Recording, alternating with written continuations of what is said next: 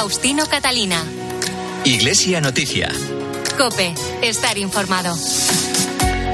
Buenos días amigos, hoy es domingo 30 de octubre y esta madrugada hemos retrasado una hora los relojes, son las ocho y media de la mañana y como cada domingo es el momento de contarles lo más destacado en la actualidad religiosa, hoy con números redondos. Es el programa 1800 de este programa que hacemos hasta las nueve, hora de la Santa Misa, con Álvaro Español en el control de sonido y con el adelanto de algunos titulares. Hoy se celebra el Día de las Personas sin Hogar para tomar conciencia de quienes quedan al margen del acceso a la vivienda, el empleo y la protección social. Los obispos del sur de España se han reunido en asamblea ordinaria en Granada y los de las comisiones para los medios de comunicación social de Portugal y España en Santiago de Compostela.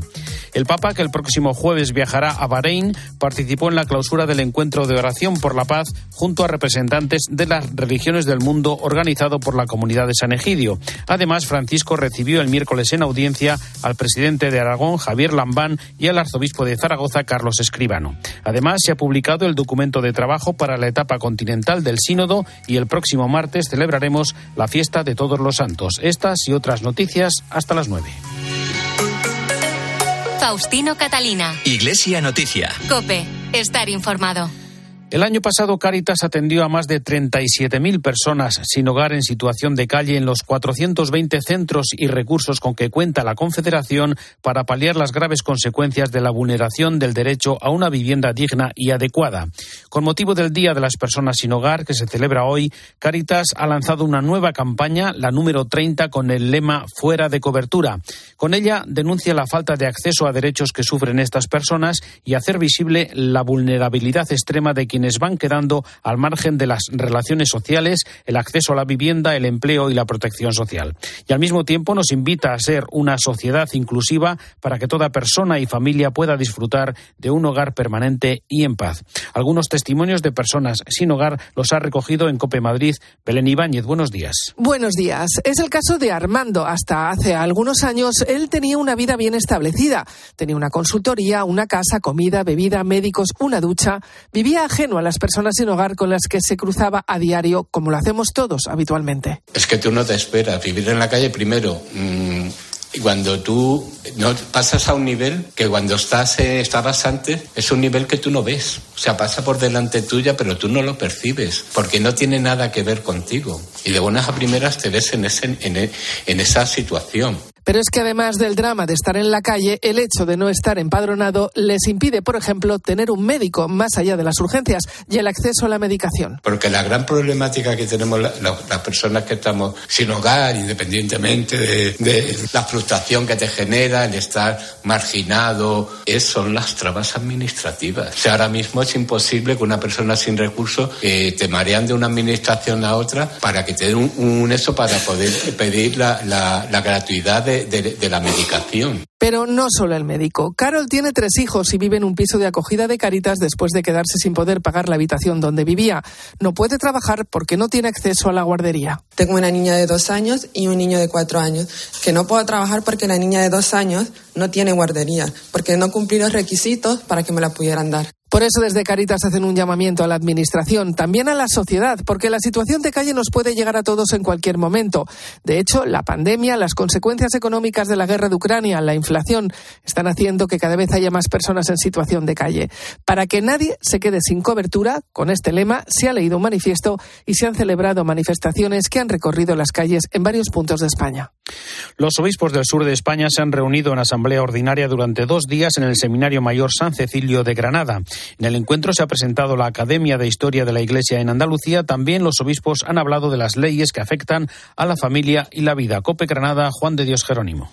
Los obispos del sur han inaugurado la Academia de la Historia de la Iglesia en Andalucía, una iniciativa que pretende profundizar en el conocimiento de los orígenes cristianos que han configurado la identidad y cultura andaluzas. Tiene su sede en la Abadía del Sacro Monte y los miembros de esa academia son elegidos por los obispos del sur de España. Además, emitían un comunicado en el que señalan que la posible aprobación de la ley trans cuestiona radicalmente la identidad sexual de las personas en todos los ámbitos de la vida personal, familiar y social y establece e impone arbitrariamente una concepción antropológica contraria a la ley natural. También en contra de esa ley del aborto y a favor, por supuesto, de la vida. Hacían un balance de cómo Caritas en Diocesana, en toda la comunidad autónoma andaluza, ha atendido a 284.140 personas en el año 2021. Los días 19 y 20 de noviembre se va a celebrar también aquí en Granada el tercer Congreso de Profesores de Religión Católica de Andalucía con un título, una asignatura para el siglo XXI. Los obispos del sur se han reunido en el Seminario Mayor de Granada. Los obispos de las comisiones para los medios de comunicación social de Portugal y España han celebrado su reunión anual en Santiago de Compostela. En el comunicado final del encuentro afirman que la Iglesia debe estar presente en la sociedad no solo para la transmisión de un mensaje y una ética, sino para acompañar todas las preocupaciones de las personas de nuestro tiempo. Cope Vigo, José Jardón. La Concatedral Basílica de Vigo fue el escenario escogido para exponer algunas de las conclusiones de lo tratado en las comisiones episcopales para la comunicación social de España y Portugal que se reunieron esta semana en Santiago de Compostela. Estas conclusiones giraron en torno a la necesidad de una mayor presencia de la Iglesia y de su labor en nuestra sociedad, algo especialmente importante en tiempos complejos en los que la participación activa de la familia y de los creyentes se convierte en algo fundamental, como nos comentaba el obispo de Cartagena y presidente de la Comisión de Comunicación de la Conferencia Episcopal Española, Monseñor José Manuel Lorca Planes. La Iglesia la refuerza, afortunadamente, gracias a tantísimos laicos voluntarios que hay en Cáritas, en las distintas organizaciones de caridad que tiene la Iglesia, para estar cerca precisamente de los más necesitados, ¿no? Su homólogo en la conferencia episcopal portuguesa recordaba la importancia de una comunicación veraz y alejada de las fake news, así como la importancia de la esperanza y del perdón como motores de nuestra sociedad y como muestra de nuestra fe en Cristo. Escuchamos a Monseñor Sean Lavrador, que es obispo de Viana do Castelo. Esto es que es necesario para toda la gente lo haga. Así que todos nosotros podemos decir, la extensión del sacramento del perdón está en la sociedad, entre nosotros, en la familia, en las comunidades, en las asociaciones, en, en, en las escuelas, entre padres y hijos, entre alumnos y profesores, entre todos nosotros. El perdón. Aunque existe una creciente presión social para el endurecimiento de las penas, es posible otra forma de cumplirlas para determinados delitos sin pasar necesariamente por la cárcel. Así lo afirma la declaración final del décimo Congreso Nacional de Pastoral Penitenciaria, que pide más políticas preventivas y medios para la reinserción.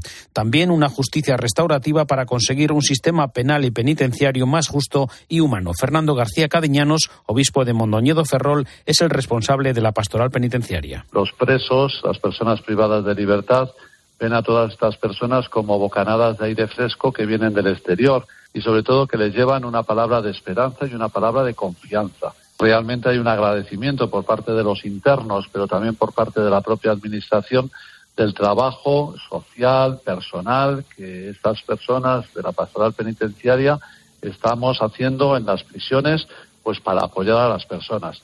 Pero junto a ello yo creo que tenemos que hacer una labor también pues en nuestras comunidades cristianas para saber acoger a las personas privadas de libertad en esos primeros momentos cuando salen de las cárceles y que les resulta tan complejo pues la reinserción en la sociedad y con el acompañamiento a las familias. Y tendríamos que hacer también una labor cultural para cambiar esta cultura donde se vive mucho esa justicia vindicativa y transformarla para humanizar y descubrir que la cárcel en algunas penas en algunos delitos, pues no es la solución. El arzobispo de Boston, el cardenal O'Malley, ha participado esta semana en las jornadas de teología de la Universidad Pontificia de Salamanca. En su intervención ha reclamado los beneficios de la oración, a pesar de los avances científicos, para dar razón de nuestra vida y llenar de significado el dolor, el sufrimiento y la muerte. Cope Salamanca, Miguel Navarro. Orar en un mundo que sufre. Es el título de la conferencia que ha impartido el cardenal O'Malley en las 54 jornadas de teología de la Universidad de Salamanca. El arzobispo de Boston ha reivindicado la oración como elemento que da razón a nuestra vida. La ciencia puede responder a muchas preguntas sobre el mundo que nos rodea, pero no puede decirnos cuál es el valor de las cosas, nuestra propia identidad, nuestro propósito y misión. Estas cosas solo se puede descubrir por la fe una fe alimentada por la oración. En su conferencia ha tomado como referencias a maestros de la espiritualidad cristiana, invitando a la meditación de los salmos y evangelios. Además, ha resaltado a Cristo como maestro de oración. Nos enseña con el ejemplo a orar con la comunidad, la oración litúrgica de, de la sinagoga y el templo, participa en peregrinaciones y hace retiros. Jesús es también maestro de oración.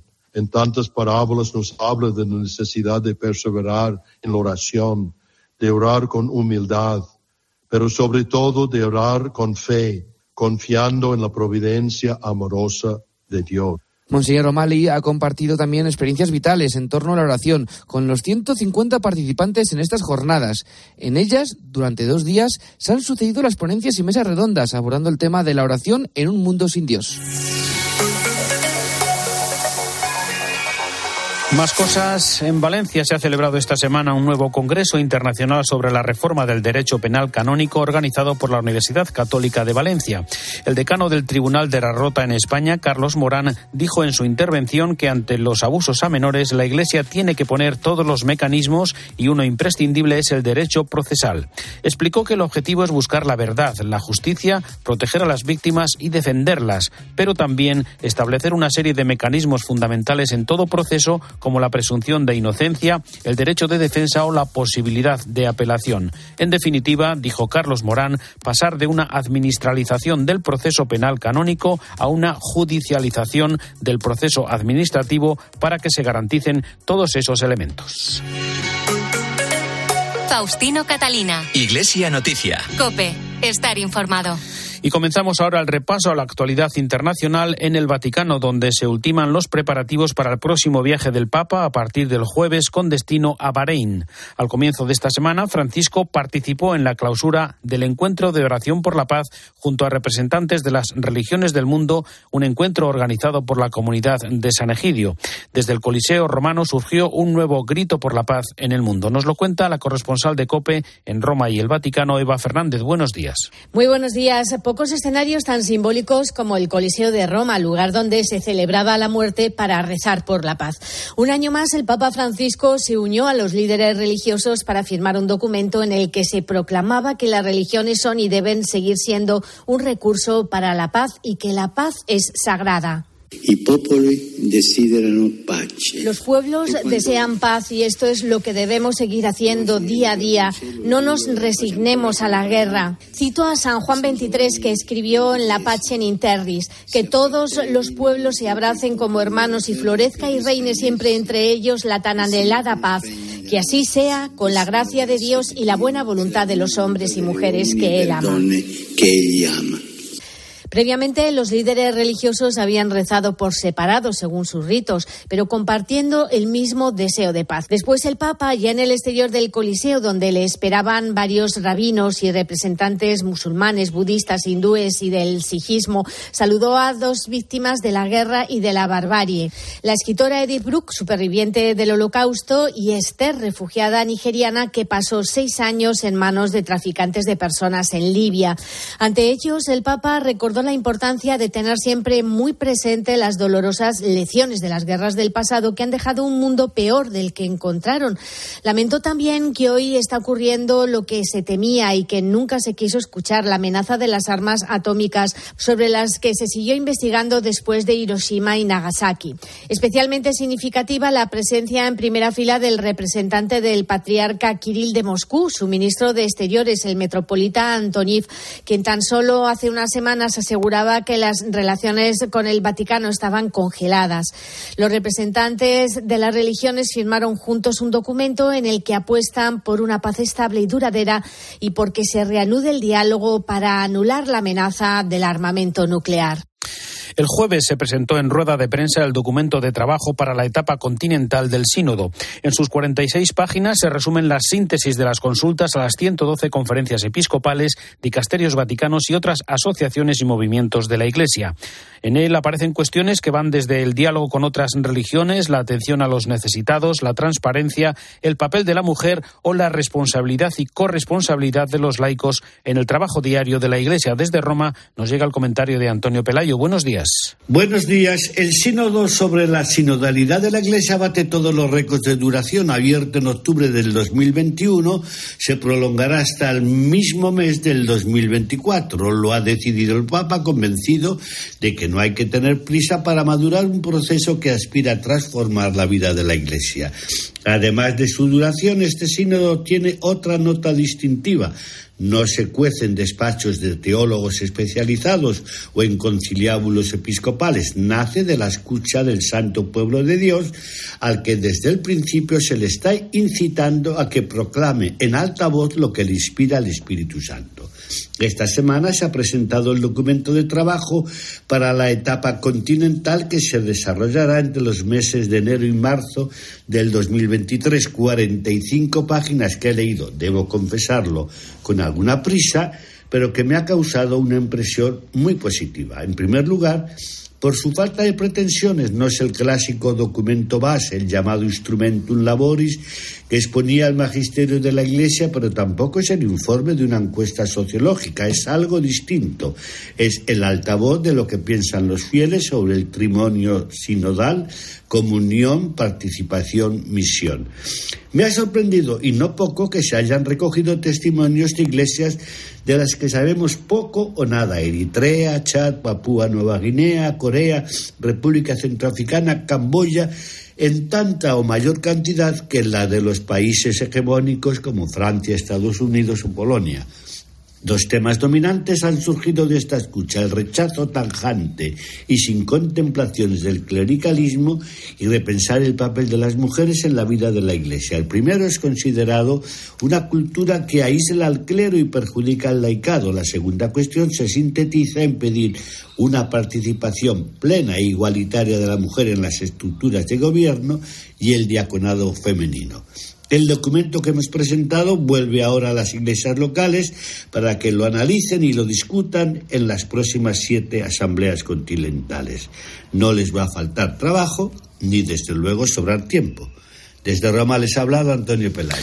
Gracias, Antonio. El Papa Francisco recibió el miércoles en audiencia en el Vaticano al presidente de Aragón, Javier Lambán, acompañado por el arzobispo de Zaragoza, Carlos Escribano. ¿Qué nos puedes contar del encuentro, Eva?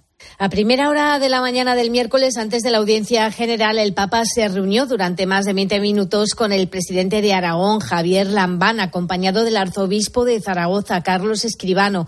Una audiencia muy cordial durante la que Javier Lambán se quedó impresionado con las sencillez y la altura moral del pontífice, con el que, según confesaba, comparte más de lo que imaginaba. Me ha impresionado la, altura moral del Papa. Eh, me ha impresionado al mismo tiempo su eh, sencillez, eh, su manera tranquila y sencilla de, de, comunicar. La verdad es que comparto muchas de sus preocupaciones y comparto su apelación a que el mundo en el tiempo en el que está viviendo eh, deje eh, un tanto de lado las ideologías y busque eh, los grandes acuerdos entre las gentes con grandes propósitos compartidos por todos. Durante su encuentro, Javier Lambán trasladó al pontífice la importancia histórica del Reino de Aragón y le solicitó la rehabilitación del Papa Luna, un antipapa elegido en los tiempos de Aviñón que se topó con la oposición de la corona de Francia y se negó a renunciar al papado en un momento en el que llegó a haber tres pontífices al mismo tiempo. También fue el artífice del compromiso de Caspe a principios del siglo XV, embrión de la futura unión de España entre Isabel y Fernando. A la rehabilitación de Benedicto XIII también se refirió el arzobispo de Zaragoza, Carlos Escribano. Bueno, vamos a seguir el proceso. El Papa nos ha animado a seguirlo, a seguir adelante con él. El Papa Luna en Zaragoza es muy significativo por muchos motivos, ¿no? Eh, yo que vivo enfrente de la Catedral del Aseo veo siempre eh, las medias lunas de la familia, que son las que adornan el, muro de la, de la catedral, ¿no? Con lo cual es una figura muy relevante. Entonces hay que dar pasos porque ciertamente fue un grandísimo personaje en la historia de Aragón en la historia de la Iglesia. Carlos Escribano reiteró que el Papa les ha alentado a trabajar en esta rehabilitación junto a los dicasterios correspondientes de la Curia Vaticana. Durante el encuentro, el Papa les confió que su abuela le había enseñado a cantar una jota aragonesa y, de hecho, les demostró que se la sabía de memoria. La Virgen del Pilar dice que no quiere ser francesa, que quiere ser capitana de la tropa aragonesa. Lambán regaló al Papa mancusos, una moneda acuñada en Jaca en 1068 que testimonia los vínculos históricos entre Aragón y Roma cuando el rey Sancho Ramírez se comprometió a entregar al Papa una cantidad considerable de mancusos cada año. Y recordamos también, Eva, el coloquio que ha mantenido el Papa con los seminaristas y sacerdotes que estudian en Roma, un encuentro en el que Francisco respondió a algunas de sus preguntas sobre temas como el uso de las nuevas tecnologías, el diálogo entre ciencia y fe, la dirección espiritual o el papel de la Iglesia en las guerras. La pandemia impidió que durante los dos últimos años el Papa mantuviera este encuentro a puerta cerrada con cientos de seminaristas que se preparan en Roma para el sacerdocio y también con sacerdotes que estudian el doctorado en las universidades pontificias en los distintos colegios que existen en Roma. Fue un largo encuentro informal con consejos sobre cómo vivir esta etapa de la vida y prepararse para el futuro. Respondiendo a las preguntas que le planteaban, el Papa les recomendó el acompañamiento espiritual, que aunque no es obligatorio, sí resulta muy recomendable porque supone una gran ayuda complementaria que impide el crecimiento de hongos en el alma y ayuda a saber interpretar las mociones que inspira el Espíritu Santo en nuestra vida. Durante la reunión, el pontífice también los animó a utilizar con moderación Internet, advirtiéndolos sobre el riesgo de consumir pornografía en dispositivos móviles, porque debilita el alma y el corazón sacerdotal. Y respondiendo a un sacerdote ucraniano, le aseguró que la Iglesia, como una madre, sufre ante las guerras, porque las guerras suponen destrucción. Pero a pesar del sufrimiento de las víctimas, el Papa los animó a rezar por los agresores, porque explicaba que también son víctimas y tienen heridas en el alma. Por eso, subrayaba el pontífice, es importante rezar para que el Señor los convierta. Faustino Catalina. Iglesia Noticia. Cope. Estar informado. Volvemos de nuevo a la actualidad en España. La campaña del Día de la Iglesia Diocesana, que se celebrará el próximo 6 de noviembre, se centra este año en dar las gracias a quienes contribuyen con su tiempo a la labor pastoral, educativa y evangelizadora de la Iglesia. En su presentación, el obispo de Bilbao, Joseba Segura, ha destacado el apoyo espiritual, además del económico, a tantas personas necesitadas de ayuda cada día en España. El foco de la campaña de este año es agradecer. Agradecer el trabajo, el compromiso, la variedad de cualidades que existe ya en todas esas personas que están eh, colaborando con la tarea de la Iglesia, que ya digo, no solamente es interna, sino que también es sobre todo de muchísimo impacto social a través de todas las realidades y los digamos, las obras sociales que la Iglesia viene desarrollando. Agradecer ciertamente por las diferentes cualidades que cada uno aporta. Es muy importante esa riqueza y esa diversidad de cualidades y de capacidades que unos y otros tienen, porque uno tiene lo que el otro le falta y viceversa. Y luego, por último, el apoyo económico, que, como sabemos, con tanta cosa como la Iglesia tiene que hacer, tanto a nivel de transmisión de la fe y de la espiritualidad y la tradición cristiana y del Evangelio y de la experiencia de Jesús, como en todas esas cuestiones y proyectos que se están sosteniendo también con voluntariado, pues también hay una dimensión económica que es muy importante. El director de la Oficina para el Sostenimiento de la Iglesia, José María Albalaz, ha explicado la renovación en el logotipo de esta campaña por tantos para responder a los retos que plantean los nuevos medios y redes sociales. La propuesta evoluciona la, identidad visual de, por tantos, manteniendo los valores y los atributos eh, esenciales que yo destacaría en tres eh, pilares. ¿no? Por un lado, el, bueno, el paso que se da hacia una marca más actual, cercana y accesible, más humana. Por otro lado, con un símbolo eh, de, la, de la X, en este, en este logo símbolo se encuentra condensado la humanidad, la fe y la entrega de, la Iglesia, en este caso a través del, del, programa Por Tantos. Y luego es una X que al mismo tiempo proyecta movimiento y dinamismo, con este logo símbolo especialmente funcional para los entornos digitales, ¿no?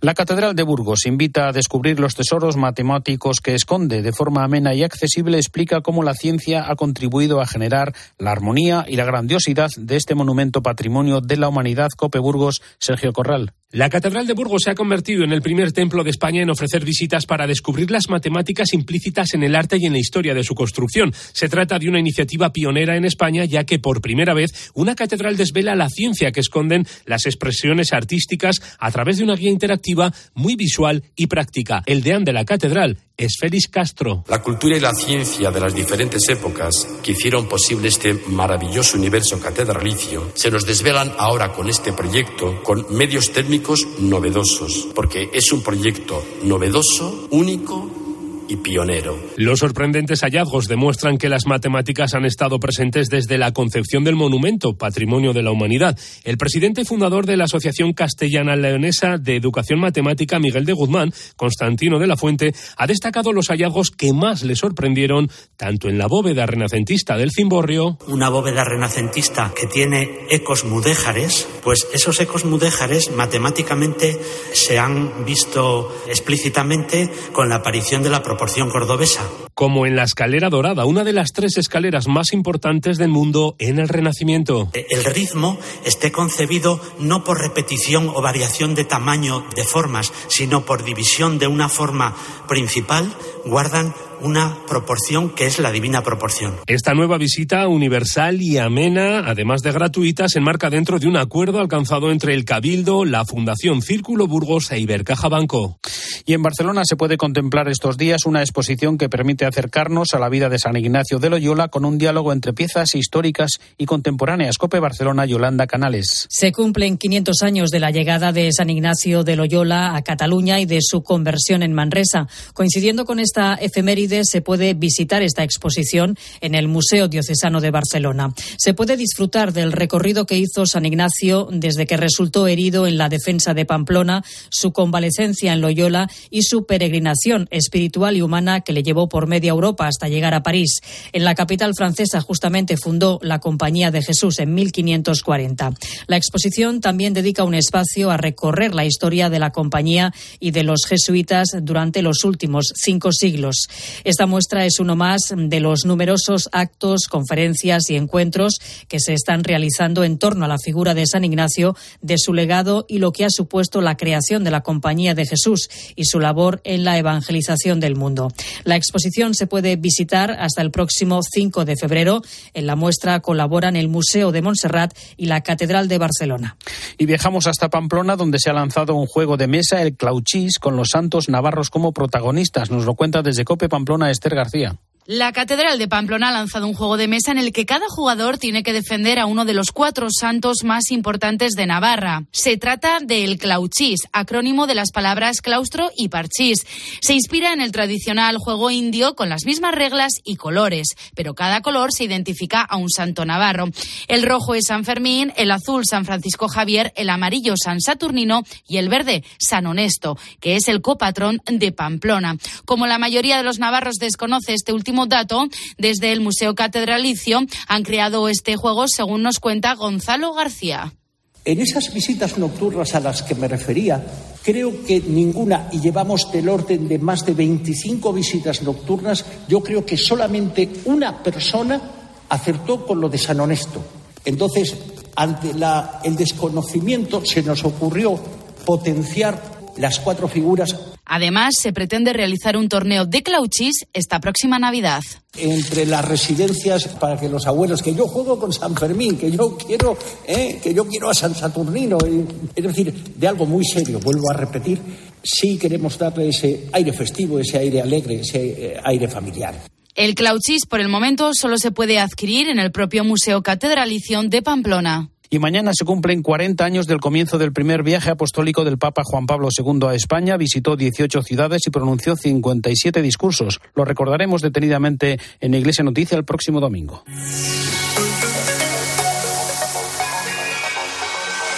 Llegamos así al final de este informativo. Es el programa 1800 en este domingo 30 de octubre de 2022 en el que hemos cambiado la hora. Les recuerdo que estamos ya en el horario de invierno. Tras la última hora de la actualidad, les dejamos con la Santa Misa. Hasta dentro de siete días. Un saludo de Faustino Catalina.